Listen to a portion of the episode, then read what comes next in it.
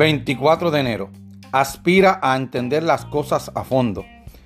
Debo a Rústico el haber comprendido la necesidad de leer con reflexión sin contentarme con una noticia superficial de los escritos. No dar fácil ascenso a las personas que charlan de todo fuera de propósito. Marco Aurelio. El primer libro de meditaciones de Marco Aurelio comienza con un catálogo de gratitud. Agradece una a una las principales influencias en su vida. Una de las personas a quien agradece es Junio Rústico, un profesor que inculcó en su alumno el amor por la claridad y la comprensión a fondo, el deseo de no detenerse en la superficie cuando se trata de aprender. Fue también gracias a Junio Rústico que Marco Aurelio conoció a Pícteto. De hecho, Rústico le prestó a Marco Aurelio su copia personal de las enseñanzas de Pícteto.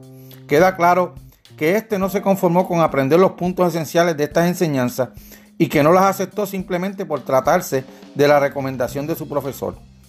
Alguna vez Paul Johnson dijo en broma que Edmundo Wilson leía libros como si tuviera en juicio la propia vida del autor. Así leyó Marco Aurelio Epícteto y cuando las enseñanzas eran aceptadas, entonces las absorbía. Se convirtieron en parte de su DNA como ser humano. Las citó ampliamente en el transcurso de su vida y encontró claridad y fortaleza en sus palabras, incluso en medio del lujo y poder inmenso que llegó a poseer. Es el tipo de lectura y estudio a fondo que debemos cultivar, por lo cual leeremos una página al día en vez de un capítulo al día. Así podemos tomarnos el tiempo para leer con atención y a fondo.